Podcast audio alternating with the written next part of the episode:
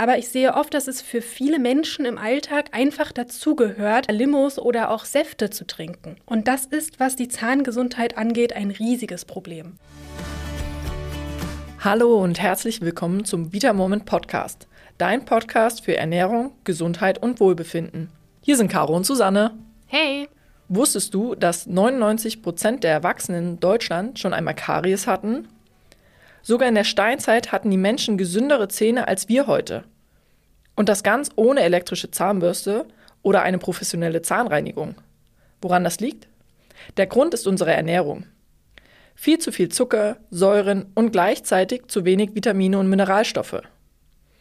In dieser Folge möchten wir dir erklären, vor welchen Feinden du deine Zähne unbedingt schützen solltest, wieso sich die Gesundheit deiner Zähne auf deinen ganzen Körper auswirken kann und was du ganz aktiv für schöne und starke Zähne tun kannst. Sei gespannt und nun gut zuhören.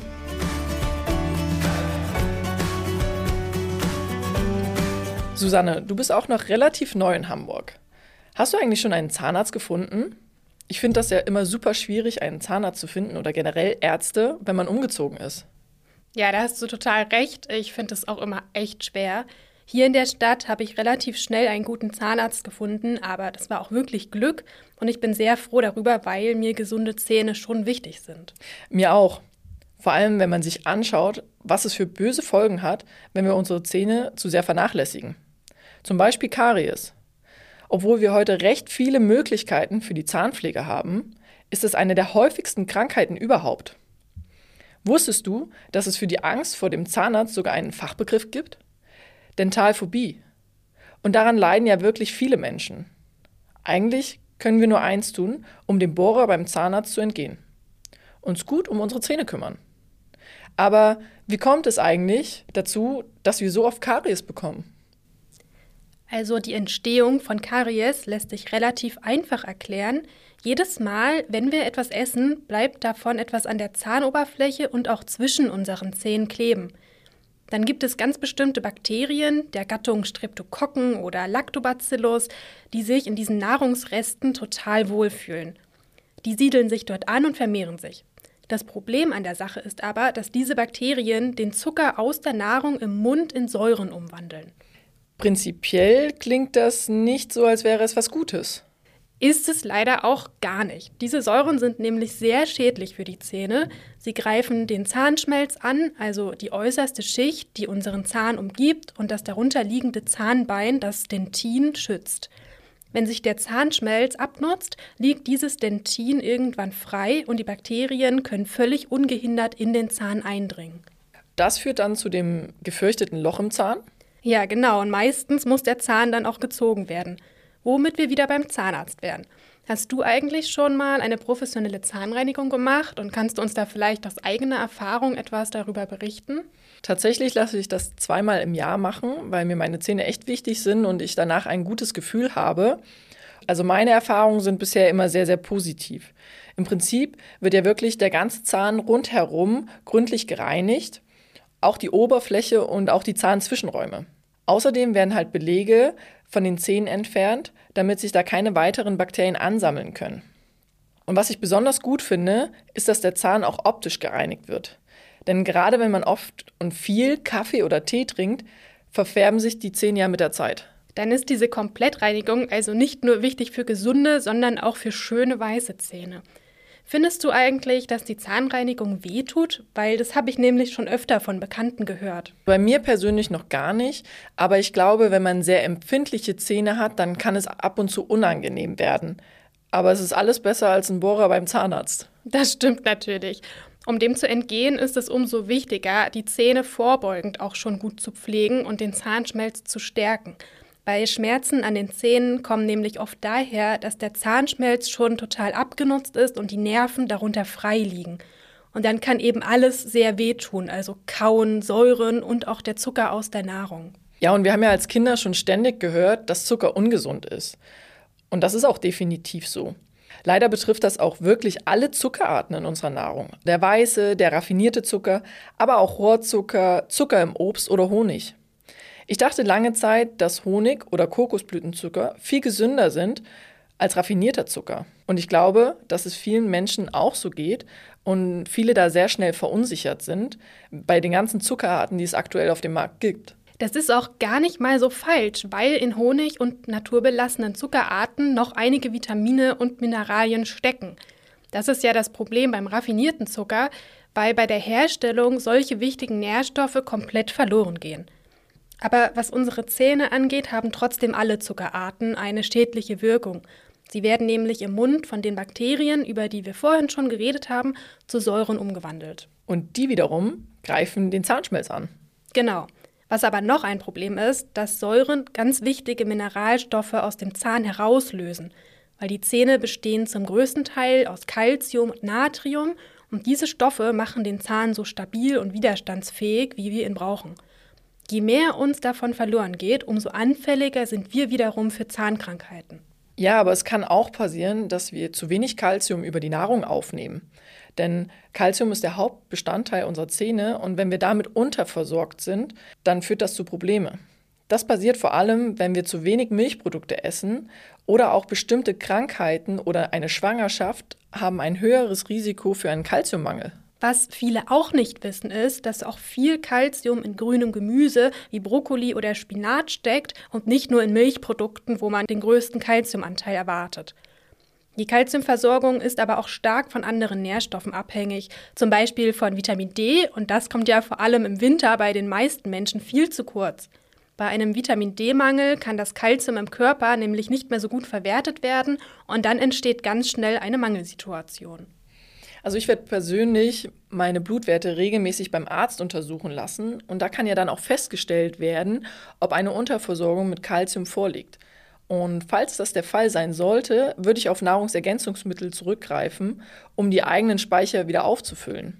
Hier sollte man aber immer auf die vorgegebene Dosierung achten, denn zu viel Kalzium kann auch schlecht für die Knochengesundheit sein. Bei uns im Vita Moment Shop findest du übrigens Kalzium als praktische Kapseln, die sich auch sehr gut für vegan lebende Menschen eignen.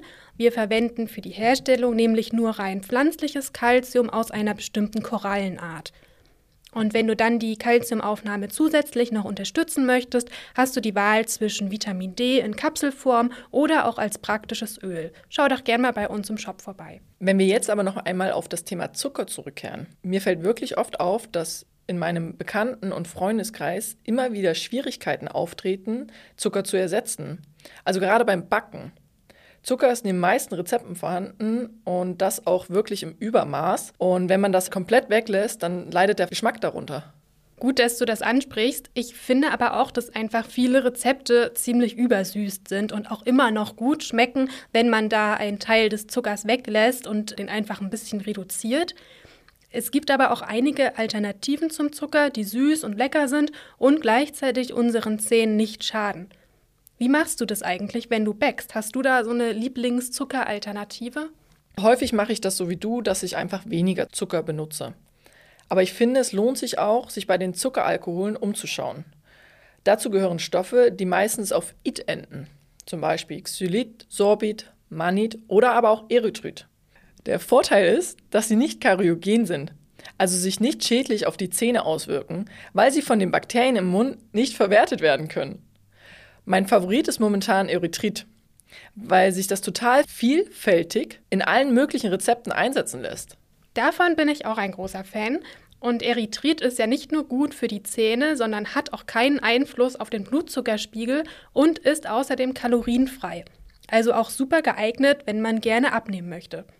Erythrit findest du bei uns im Shop und viele unserer Kunden sind auch schon fleißig damit am Ausprobieren. Eine Kundin schreibt zum Beispiel, lecker, kein Nachgeschmack, keine Blutzuckerachterbahn mehr, lecker mit Zimt im Kaffee zum Backen oder Kochen. Das zeigt auch nochmal richtig gut, wie vielfältig man das Erythrit einsetzen kann. Was ich noch gerne heute ansprechen möchte, weil es mir immer wieder auffällt, ist das Thema Getränke.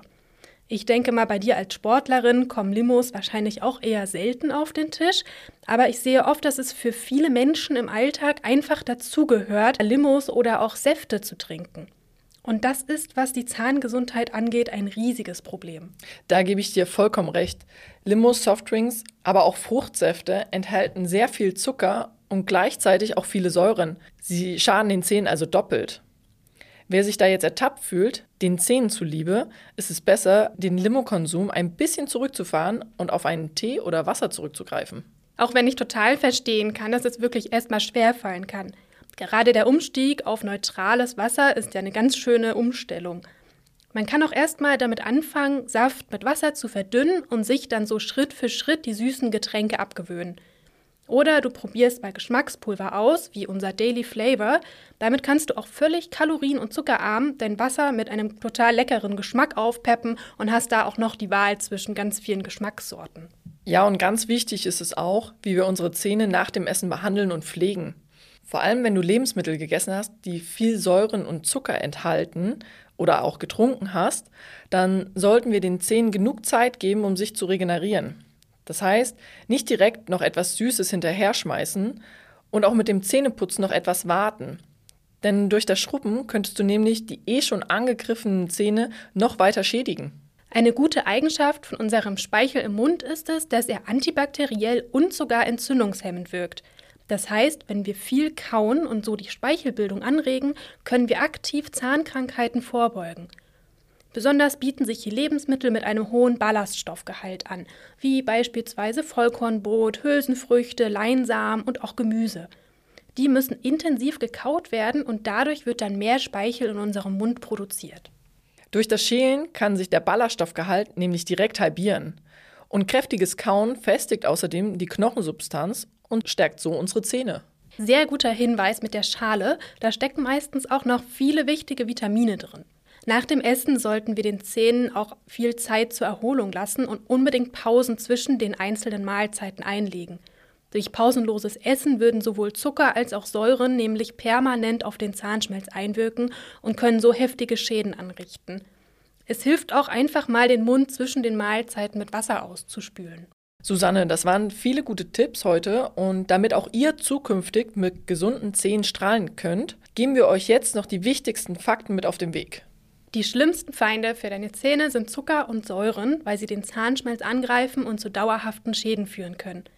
Das heißt, mit sehr zuckriger und säurehaltiger Nahrung sollten wir am besten etwas sparsamer sein und zahngesündere Alternativen, wie zum Beispiel Erythrit, ausprobieren, das du super zum Backen und auch Süßen verwenden kannst.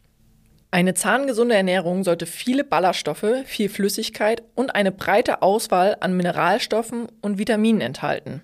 Besonders wichtig ist hier Kalzium als Hauptbestandteil der Zähne. Auch wie du isst, macht ganz viel aus. Achte darauf, dass du immer ausreichend kaust und deinen Zähnen genug Pausen zwischen den einzelnen Mahlzeiten gönnst. Was wir natürlich nicht vergessen dürfen, ist die Zahnpflege.